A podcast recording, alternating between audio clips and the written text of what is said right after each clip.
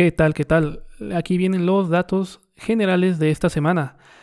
Como sabrán, hay una convocatoria abierta para entrar al servicio profesional electoral, al servicio profesional de carrera del Instituto Nacional Electoral, aquel que, como todos sabemos, eh, se encarga de organizar las elecciones aparte de llevar una base de datos del Registro Federal de Electores. Como tal, eh, pues este errante ya tuvo el gusto, la verdad fue un placer, de haber trabajado ahí un tiempo, eh, como tal, solamente por un proceso electoral. Eh, es interesante eh, que les dé esta información porque hubo una primera convocatoria el año pasado, en 2019. Esta convocatoria tenía puestos más ejecutivos como para un vocal ejecutivo de una junta distrital ejecutiva. Me parece que también había como tal un vocal para vocales ejecutivos de juntas locales, eh, así como para vocal secretario de junta distrital. En esta convocatoria lo que más llama la atención es que sí son bastantes lugares, pero son muy variados. Eh, según datos de la misma página del INE, más de 30.000 personas concursarán por una plaza del Servicio Profesional Electoral. Eh, les voy a dar la información. Eh, bueno, primero, esta convocatoria estuvo abierta eh, hasta el 10 de febrero. Si quieres intentarlo, pues tienes que esperar hasta que vuelvan a abrir otra más. Eh, las postulaciones por cargo, miren. Jefe de Oficina de Seguimiento y Análisis Junta Digital Ejecutiva se postularon 15.968 personas. Para vocal de capacitación electoral y educación cívica de Junta Distrital Ejecutiva se postularon 6.683. Para vocal de organización electoral de una junta digital ejecutiva se postularon 4.546. Para jefe de oficina de seguimiento y análisis de una junta local ejecutiva, 3.636 personas. Para vocal del Registro Federal de Electores de una junta digital ejecutiva, eso es interesante, 2.573 personas. Eh, para abogado resolutor senior y junior, no, les estoy mintiendo. Para abogado resolutor senior de una unidad técnica de fiscalización solamente se postularon 1.769 personas. Y para auditor senior de una junta local, igual de la unidad técnica de fiscalización, se postularon 1.751 personas. ¿A qué voy con esto? Eh, pues como ven los números van bajando, ¿no? No es como para ser jefe de oficina de seguimiento y análisis. Pero cambian los requisitos. Para jefe de oficina de seguimiento y análisis solamente te piden eh, bachiller o preparatoria. Para las vocalías sí necesitas una licenciatura eh, como para las demás. Eh, para las demás plazas. En este caso, aceptaron como tal 31.090 personas. Son bastantes, sí son varios lugares, pero pues no, obviamente no van a ser quiero calcular, no va a ser ni siquiera el 6% de toda esta eh, población que está participando la que va a entrar como tal a trabajar ahí. Eh, es curioso que los números están un poco mm, parejos en cuanto al género que está llevando esto a cabo. En hombres se postuló el 50.37%, o sea, es la mayoría, eh, podemos llamar una mayoría relativa. Eh, son 15.663 hombres los que están concursando por una plaza eh, del Servicio Profesional Electoral. De mujeres, eh, mujeres representan el 49.62%. 15.427 mujeres están concursando. Si checan la convocatoria a fondo, ahí les dice por cada, por cada plaza cómo se va a repartir por la cuestión de la paridad de género. Eh, dependiendo del puesto es como se va a dividir, siendo que lo ideal es que sea mitad y mitad. Cuando ustedes lo van a checar hay lugares donde hay un poco más de mujeres, un poco menos de hombres, pero depende mucho, depende bastante. Eh, también nos mencionan en este caso que la entidad con más postulaciones es la Ciudad de México. 12.627 postulaciones por la Ciudad de México. Le sigue el Estado de México con 5.685. Eh, le sigue Veracruz con 3.272. Y Puebla eh, con 2.690. Es curioso porque este examen va a ser aplicado en una sede por cada estado, dependiendo de cómo se hayan registrado. el examen es el 28 de marzo Y no olviden que del 24 al 26 de febrero eh, tienen que entrar otra vez al sistema para que confirmen su folio de participación. Esta es la información en cuanto a la convocatoria del INE. Es la segunda. Eh, ya no son puestos tan ejecutivos, pero son muy atractivos. Si tienes la, como tal, el conocimiento y la capacidad como para que tengas una oportunidad. Tengo que decir que el examen se divide en dos etapas. El de como capacidades generales, donde va más tu, tu capacidad matemática y de lectura y la otra sí ya va sobre conocimientos este, del sistema electoral mexicano, un poco histórico, eh, varias preguntas variadas. Y después una parte con los conocimientos técnicos que debes de saber por la plaza que estás concursando. Si tú concursas para una plaza, te vas a aventar tres horas de examen. Si te avientas para dos, te vas a aventar tres y media o cuatro, ya no recuerdo. Este examen, yo hice la primera convocatoria, como saben, no me quedé. eh, es en línea.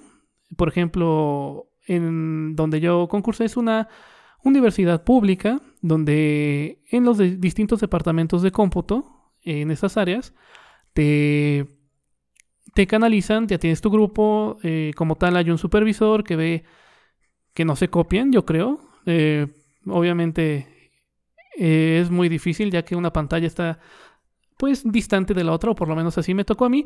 Lo curioso aquí es que en donde, en la sede donde yo apliqué examen, se, se cayó el internet y estuvimos aproximadamente 20 minutos sin hacer nada. Es una experiencia, pues me gustó, porque es un baño, un baño de humildad. Eh, yo pensé que sabía más de lo que pensé y no, no fue así. Aún así, no me arrepiento, fue interesante. Y para las personas que lo van a intentar, eh, les deseo mucha suerte. Más que suerte, éxito.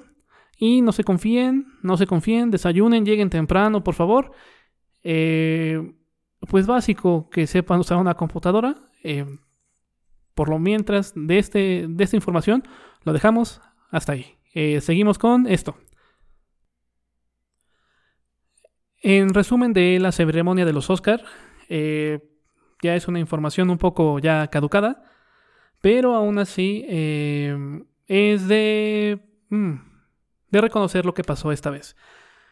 La verdad es que no soy un gran mm, fanático del cine, disfruto mucho las películas. En sí, el problema con, conmigo y el cine es que trato de reflexionar o veo un significado donde no hay como tal, pero eso es lo importante, creo. Eh, más allá de consumir y entretener, yo sé que una película te debe de entretener, como tal es solamente pues para eso, para que tú pases un buen rato. Eh, la mayoría del entretenimiento es así y comúnmente, o por lo menos como se ha visto últimamente, los contenidos son de esa manera, para que no reflexiones mucho, pero sí eh, consumas y te diviertas. Un ejemplo de estas películas, obviamente que no estuvieron nominadas ni van a estarlo, es Rápido y Furioso. hay películas como esas, ¿no? Consumes, te diviertes, es como estar viendo TikTok. No, no tengo TikTok, ni voy a tener, ni, ni lo veo, pero es una pérdida de tiempo. Es consumir, es ver solamente. Eh, no estoy comparando esto. Obviamente no estoy comparando esto con las películas, pero estoy comparando que la manera en que consumimos contenido ha cambiado. Eh, anteriormente podías tomar eh, de películas como tal un significado y aparte entretenerte. Y desde antes. Eh, hace poco vi Animas Trujano por primera vez. Y la verdad es que sí, es una joya. No, no soy de los mamadores que dicen que el, que el cine de antes era mejor. No estoy hablando del mexicano o del cine de antes como tal. Yo creo que todo el cine es bueno porque su cometido es entretener y aparte el primero, más que arte, es el negocio, hacer como tal dinero.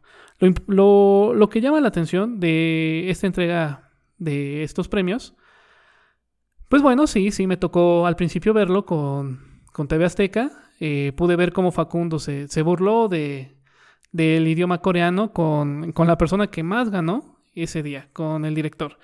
Eh, bon Hong Bon Jong-ho, así se dice. Eh, la verdad es que no, soy bueno con el coreano porque ni cuando iba a mis clases de taekwondo me sé los números en coreano. Empieza con Hannah Dulce, no me lo sé. Y, no soy bueno tampoco, pero no haría lo que hizo Facundo de burlarse de, de esta manera. Yo creo que no tenía, no se imaginaba que, que, la película de Parasite iba a ganar. Parasite. Que Parasite iba a ganar tanto. Eh, la verdad es que nadie se lo esperaba. Sí, era como que el caballo negro. Eh, yo siempre apoyo al pequeño, al que menos producción tiene. Por ejemplo, si hay un partido de del Cruz Azul. El Cruz Azul nadie lo quiere, es igual que el América, pero al Cruz Azul le tenemos lástima. bueno, el punto es, es como si está jugando el Cruz Azul contra Venados de Yucatán, créanme que yo prefiero que gane Venados. Yo le voy al pequeño, siempre, siempre, siempre. David vence a Goliat. Es histórico y me gusta ver ese tipo de historias.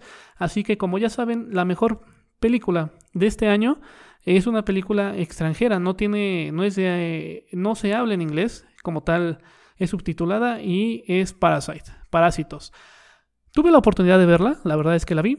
Eh, me gustó, el giro de tuerca a la mitad de la película, pues es inesperado. La verdad es que cuando voy al cine o cuando veo una película con mi esposa, ella es mucho de adivinar qué va a pasar, qué va a pasar. Quiere, quiere adelantarse, quiere saber qué pasa, ¿no? Pero en este sentido, en esta película no, no, no, no, no se le esperaba no me lo esperaba y agradezco eso. Esos giros de tuerca ya son difíciles de ver. Ya la mayoría del contenido que consumimos es predecible, muy predecible. Pero esta película me gustó, aparte de la, de la temática social que, que toca. Sí, son unos sinvergüenzas, son unos aprovechados, pero, pero te habla de ese contraste social, del de arriba, del de abajo. Tampoco, tampoco politiza tanto como para, como para dividir, no pero habla sobre verdades incómodas, verdades que no se quieren tocar, o verdades que están muy de moda con el socialismo que están haciendo nuevamente en América Latina. Eh, y ahorita en México pues está de moda, está de moda, la verdad es que parece que aquí la época del comunismo de los 70 o mejor dicho antes, pues la matanza del 68, no, este, sí hubo una etapa eh, comunista en México, hay un libro muy interesante que no recuerdo el nombre, pero lo tocaremos en otra ocasión, que habla sobre las comunas eh, comunistas de que se llegaron a establecer aquí en México. Hay teorías de conspiración también de que eh, los zapatistas trajeron el Islam y, muchas cosas. Son cosas que no vale la pena mencionar, pero pues no sé por qué salió esto. Estábamos con los Oscar. Eh, pues sí. A mejor película, no, no gana Joker, eh, no gana Eras una vez en Hollywood, eh, no gana 1917, gana Parásitos. Y está bien, les digo, la película no es mala, sí tiene giros de tuerca, las actuaciones no son malas. Yo sobre fotografía no sé mucho, pero eh, me gusta la transición que le dan y se me hizo una buena película, la verdad es que sí, sí te hace reflexionar un buen rato, así que yo creo que es un Oscar merecido. Eh, es lo que yo creo. Ya les dije que yo como tal no soy experto. Bueno, mejor actor. es algo que se veía venir. Todos dicen que es merecido. Eh, el bromas, eh, Joaquin Phoenix, eh, gana mejor actor. Sí, era de esperarse. No había como tal alguien que le hiciera sombra. Y pues bueno, la ganó, la ganó y lo celebró comiendo hamburguesas está bien, qué bueno habla de su humildad, ¿no? Pero tenemos el detalle de que quien interpreta al Joker normalmente se vuelve loco, ¿no? Eh, esperemos que esto no pase. O depresión, cosas. No, es una. Mm, es un personaje que tiene una carga como en su tiempo lo fue Superman y los accidentes. Eh, es, es interesante también que haya aparecido nuevamente Eminem y de esa manera eh, la cara de. ¿Cómo se dice? La cara de, sorpresa que, me dejó fue, dije, wow, ya tenía mucho, mucho, mucho que no escuchaba a Eminem. Y creo que fue un detalle bonito. Eh, fue un detalle bonito. Eh, ¿Qué más? ¿Qué más? ¿Qué pasó? ¿Qué pasó? Ah, la participación de Elton John, como siempre, eh, pues sí, es una estrella. La verdad es que no he visto Rocketman. solamente por esto la voy a ver. Me, me gustó, realmente me gustó. Este. También el detalle que le dan sobre. Sobre, por ejemplo, los presentadores. Ya no es como antes que había un anfitrión. Ya cada vez, este, cada distintas personalidades van presentando los premios. Y eso, eso me gusta, eso, eso lo hace dinámico, eso lo hace, pues, pues más, más orgánico, más, más rápido, más, pues no sabes quién lo va a hacer, ¿no? Y eso, eso, eso me gusta, eso me gusta bastante. Eh, otra, algo raro, la verdad es que no he visto Cats. Todos dicen que, que no vale la pena verla, pero por la cuando presentaron vestidos de gatos me llamó la atención, así que también por eso voy a ver Cats. Esto como tal es un resumen, ¿eh? no les estoy dando como tal toda la información. Algo que, algo, algo que todos queríamos ver desde hace mucho era a Brad Pitt ganar algo. y pues ya ganó como mejor actor secundario. Este es su primer Oscar como actor. En sí, eh, el personaje estoico que interpreta en Eras una vez en Hollywood, a mí me gustó, es muy, mm, no sé, mm, como le hace al perro, ¿no? Es, me gustó, me gustó, como lo dicen, es la consagración de un mito. pues bueno, eh, hubo chistes, estuvo interesante. Lo más interesante de esto es que, por ejemplo, Netflix tuvo varias nominaciones y, son películas que no salieron en el cine aquí en México. Una gran favorita fue El Irlandés, pero no ganó, no ganó, realmente pues no se llevó lo que la gente esperaba, pero fue difícil ver esa película en el cine y primero salió en cines y no en todos. Tenías que buscarlo en su página como tal para ver qué, qué cines estaban como tal habilitados. Algo curioso, yo voy seguido a Pan, Hidalgo, y hay un cine eh, local, no tiene que ver con cadenas ni nada. Pues bueno, ellos pusieron el irlandés. Ellos pusieron el irlandés y es interesante que le den la oportunidad de esa manera. No, no soy Chairo, no soy Fifi, eh, pero me gusta, como les dije, que el pequeño gane. En este caso, pues espero que les haya ido bien con, con esta con esta nueva propuesta que tiene Netflix, ¿no? Eh, fueron como 10, 15 días antes en cines y ya después en la plataforma. Los dos papas, eh, historia de un matrimonio. Klaus, Klaus es la gran, es el gran vacío que nos deja este, esta premiación, porque Toy Story no se lo merecía. Eh, Toy Story no, no dice algo nuevo. La historia en sí no es que sea mala, pero no deja algo nuevo, no deja un sabor nuevo. Es un, es un sabor de siempre. Eh, como que esperábamos que algo así se diera. Tenían que cerrar la historia de alguna manera que no la cierran como tal. Mañana pueden sacar otra más con las aventuras ahora de Woody, eh, ya con esta nueva faceta de, de juguete, de juguete solo, ¿no? Sin dueño. Pero yo creo que sí, sí, Klaus sí merecía eh, algo más, algo más. Eh, pues básicamente hay más información, pero pues es toda la que nos interesa. en este momento. Así que hasta aquí vamos a dejar el resumen de los Óscares. Eh, pues sí, es, es de notar que, bueno, Facundo, pues sí, ya sabemos cómo es Facundo, pero pues esta vez sí creo que, que no le salió el chiste y menos por todo lo que, por todo lo que ganó Parásitos. Otra noticia que no es muy importante comentar, pero pues este, esta sección que me gusta llamarle revoltijo de noticias. Eh, es, pues vamos a decirlo otra vez. Es curioso, es interesante que demos este tipo de información que realmente a nadie le importa y que no cambia vidas, pero es algo más alegre que en otras ocasiones que vamos a tocar temas más, más delicados, más profundos, eh, con un poco de opinión más, más social, con mucha más responsabilidad que esta. Así que aprovechemos estos momentos donde podamos hacer, pues, esta crítica a, a tonterías. Bueno, a cosas que no tienen mucha importancia, no es que sea una tontería. Así que sigamos con algo que, pues sí, como les dije, casi nadie le importa. Pero miren, los planes de renta en telefonía están en aumento en México. Subieron, eh, ya es un 18.1% de usuarios que usan eh, planes planes este, de telefonía, por ejemplo, que tienes tu plan, que te dan ciertos beneficios, pagas tanto al mes y lo tienes cada mes, pagas después de que lo consumiste y como tal, pues tiene unas ciertas ventajas. Ahorita lo vamos a tocar. Eh, bueno, 18.1 no se compara con las personas que recargan en el OXXO que representan un 81.9% de los usuarios. Pero bueno, eh, los planes de renta están en crecimiento. Eh, ya que comparemos con los usuarios que tenían plan de renta en el 2009, que era un 12.5%, y qué decir de 1994, donde el 100% era en planes de renta. El crecimiento como tal ha sido constante a lo largo de estos años.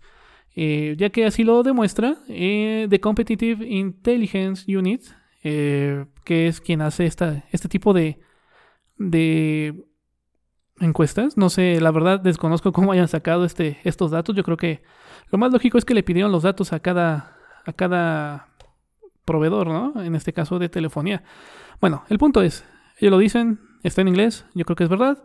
mi fuente es una fiable, me gusta les recomiendo mucho el blog de Shataka. Es interesante. Tiene cosillas que nos llaman la atención. Así que, bueno, la mayoría de usuarios realiza recargas. Pero en este caso ya cambió. Antes eran recargas pequeñas. Ahora ya están creciendo como tal.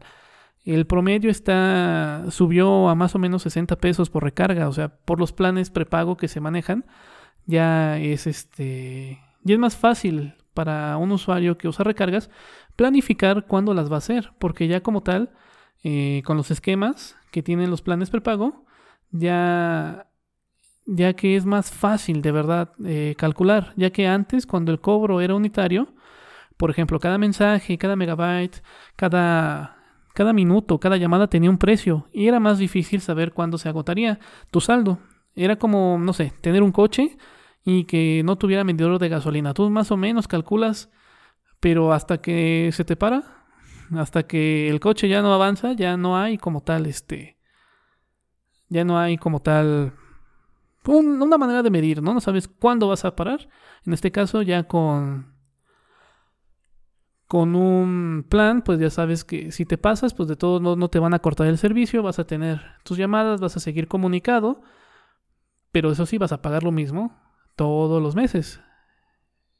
Bueno, no es cierto. Pagas lo mismo todos los meses y no te pasas. Si te pasas, ahí te, te hacen, eh, te recargan, te recargan todo lo que puedan recargarte, te recargan en la pared si es que los dejas. Así que, bueno, también es la ventaja de ya hacer recargas como tal. Bueno, eh, sé que por el momento tengo como cinco escuchas. De verdad los valoro mucho. Espero que, me, que no me dejen de escuchar. Pero bueno, si pueden, coméntenme en ya sea donde esté saliendo esto. Yo les recomiendo mucho la aplicación de Google Podcast. A mí me gusta porque pues no tienes que, que instalar algo adicional a tu Android. Ya es algo que pesa menos de un mega y puedes descargar los episodios, puedes ver muchos más, descubres contenido. A mí me gustan los podcasts, eh, los descargas, eh, los consumes. No tiene publicidad, como les comentaba, es completamente gratis. Se me hace interesante, se me hace una opción buena. Si quieren escucharlo en Spotify, ya también está en Spotify. Este este podcast de El soliloquio de un errante. Y bueno, ya estamos en más. La verdad es que no sé exactamente en este momento en cuál estamos, pero yo les recomiendo que consuman en la que ustedes quieran. Pero ya estamos en Spotify, estamos en Google Podcast también. Eh, bueno, ya como les había dicho, cuéntenme, está la página de Facebook o por Twitter a arroba errante podcast. Cuéntenme, ¿qué es lo importante para ustedes en la telefonía? que sea un plan de renta, que sea prepago, cómo lo han manejado, qué, qué opciones tienen. La verdad es que yo ya quiero cancelar mi plan porque es mucho dinero que realmente no me acabo. Estoy pensando pasarme al prepago, pero eh, pues esta información se me hizo interesante por lo mismo que estoy viviendo yo. Así que me gustaría que me comentaran sus experiencias, qué han vivido. Eh, ahora sí, que si es mejor tener un plan o un servicio prepago, con qué compañía.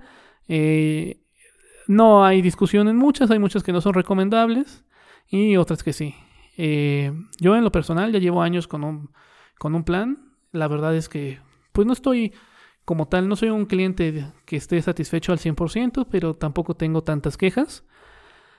La ventaja aquí, por ejemplo, en los planes, vamos a hablar de una empresa, de Telcel. Patrocínanos. Pero en Telcel lo interesante antes era que regalaban los equipos. Eh, me acuerdo, no sé, como por el 2014, 2013, ya no me acuerdo. Yo tenía un plan y era un plan no tan costoso, eran como 200 o 300 pesos al mes. Y tuve la oportunidad, Es que en ese momento yo no me la creía cuando fui a renovar mi plan. Un Galaxy S4, sí, ese que tenía los sensores, que tenía cosas interesantes para, para esa época, me lo dejaron en mil pesos. Se los juro, mil pesos por un Galaxy S4. Ahorita ya no es así, ya la verdad mis últimos equipos no han sido tan buenos y han sido más caros y yo soy una persona que caza ofertas.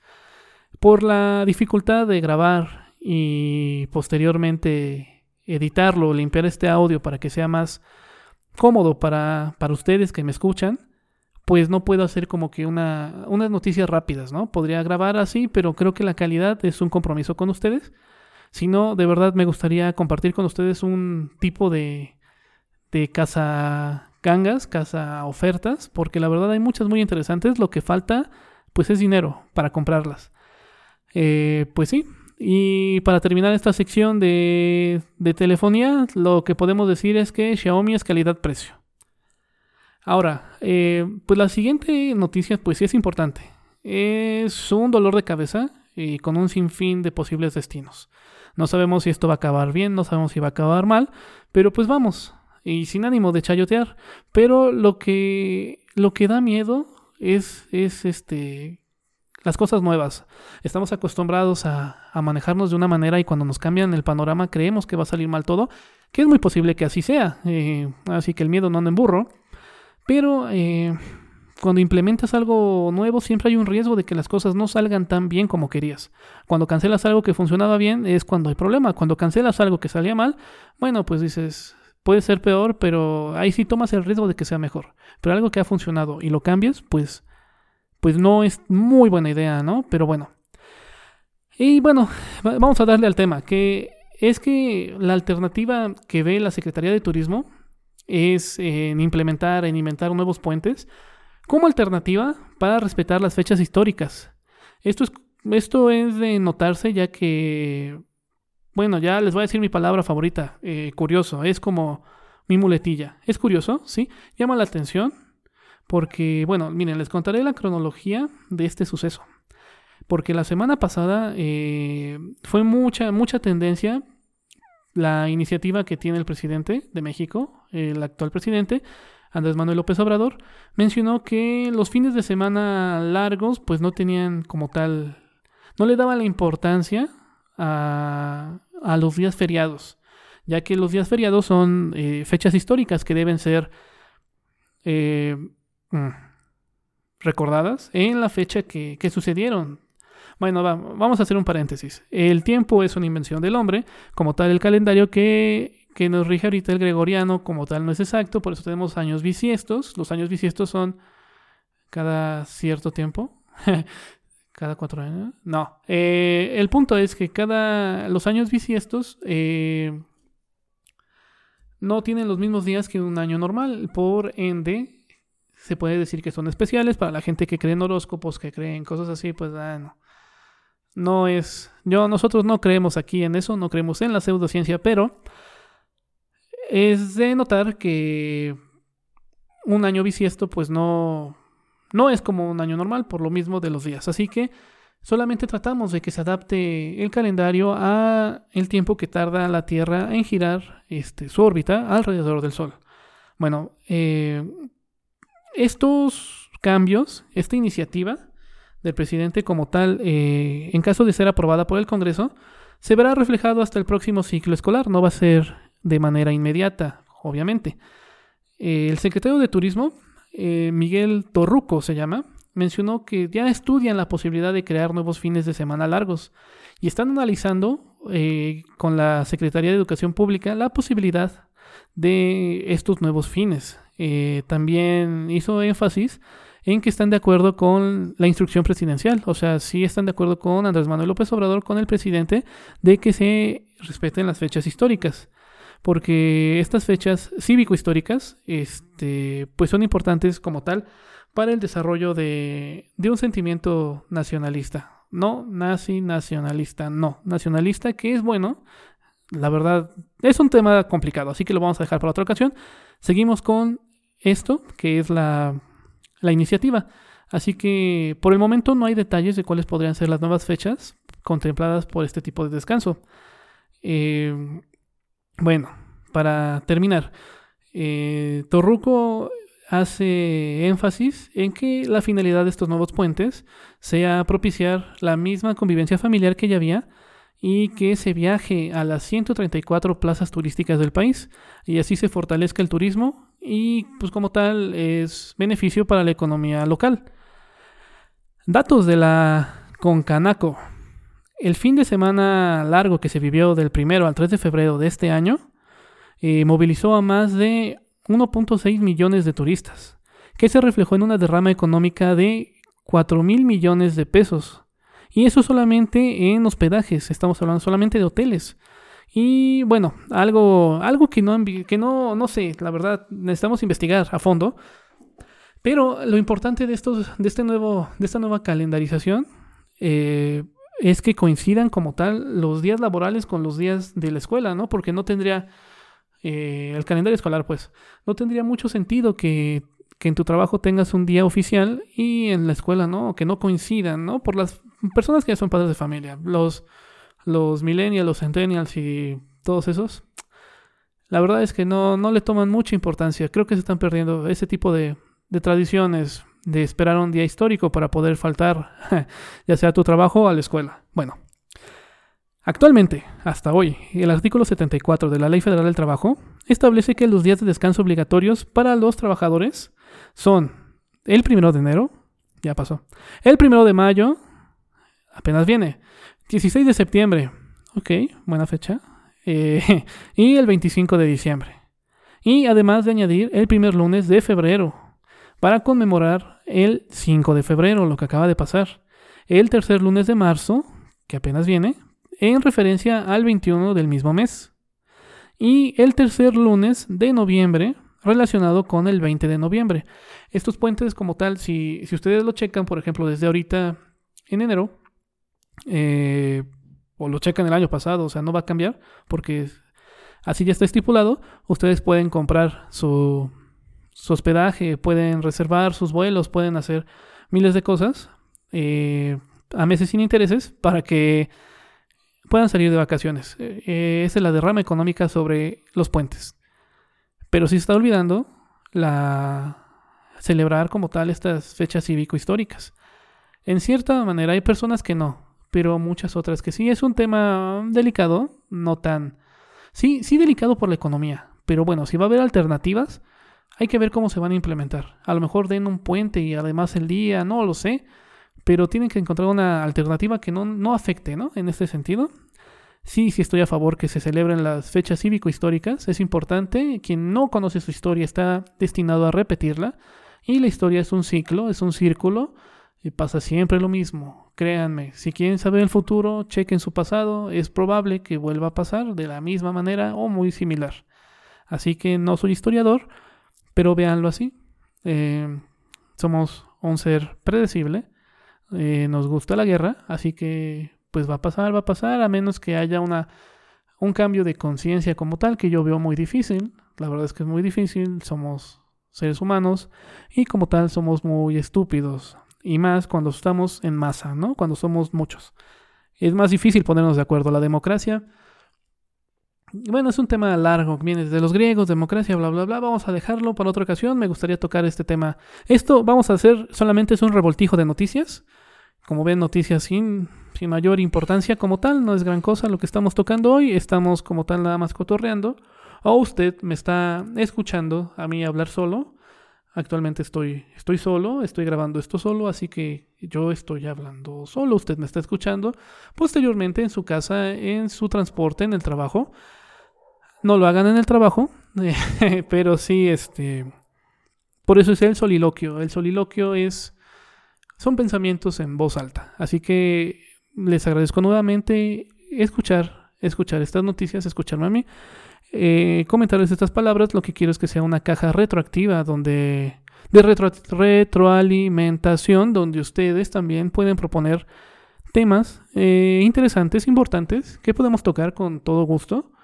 A mí me gusta, en este caso, vamos a hacer un pequeño análisis histórico de ciertos personajes, eventos eh, históricos o eventos actuales con la información pues más certera y vamos a tratar de desinformar lo menos posible. Aunque no prometo nada, hay veces que se te puede pasar uno que otro dato que ya no. Por ejemplo, con el coronavirus, pues afortunadamente, bueno, la información que está en el primer capítulo de este podcast, que es coronavirus, ¿qué es?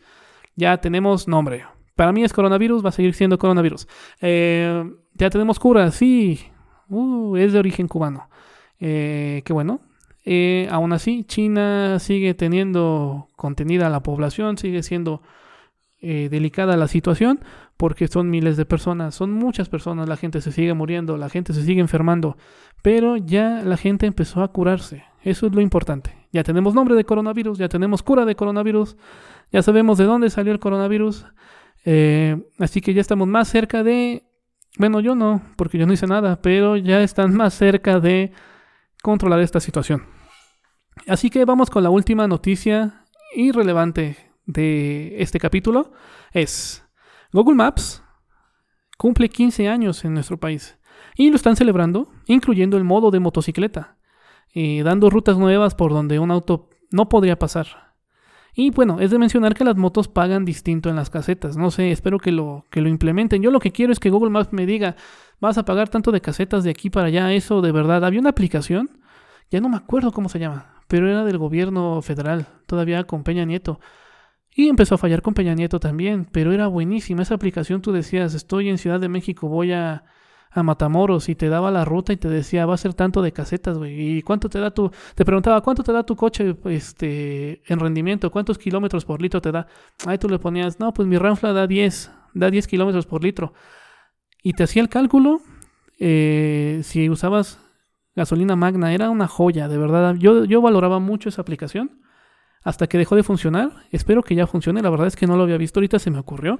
En sí, el chiste de este podcast, no tenemos como tal un guion, un, así un guion tan, tan, tan establecido. Sí tenemos información importante que, que no me sé, que tengo que leer en este caso, pero o sea, la leo y inmediatamente se las doy. Pero este, el chiste de, esta, de este podcast es que sea improvisado que, noten esa naturalidad al, dar la información. Esto va a ser improvisado, así que va a haber veces que voy a decir algo políticamente incorrecto o cosas que no debería haber dicho, pero ese es el punto de este, de este proyecto, la improvisación.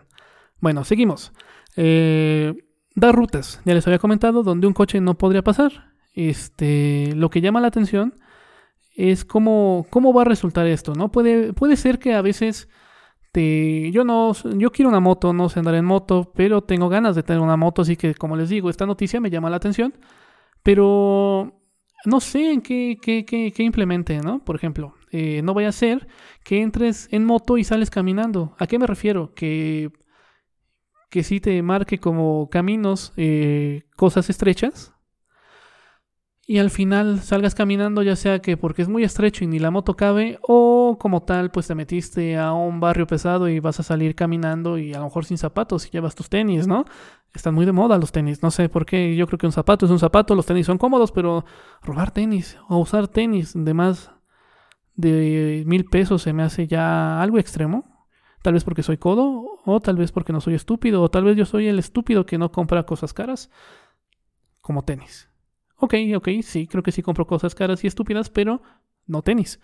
Bueno, eh, eh, yo creo que es mejor ir por un lugar conocido, ¿no?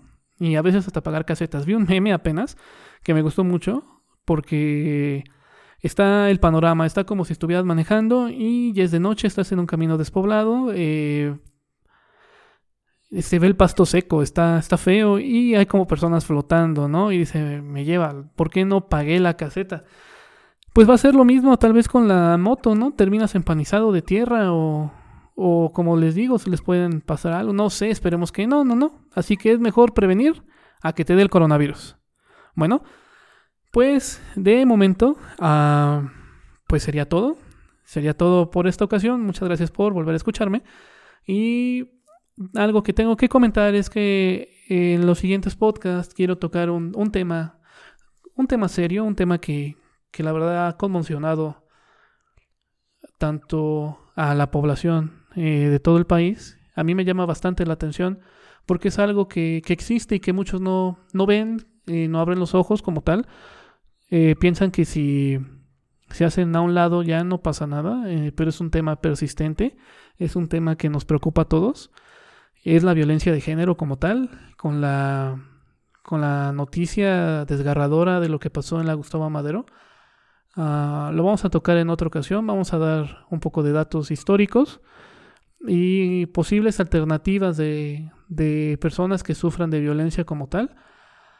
¿Qué pueden hacer jurídicamente? ¿Cuál es el camino que, que podrían tomar? Porque hay opciones, pero a veces uno no tiene la culpa de haber nacido en un, en un mundo tan puñetero como este.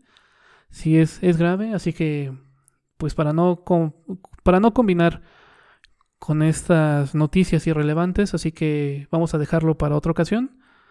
Eh, y de momento pues nos seguimos escuchando. Espero subir contenido cada semana eh, los viernes en la noche o más seguro los sábados en la mañana.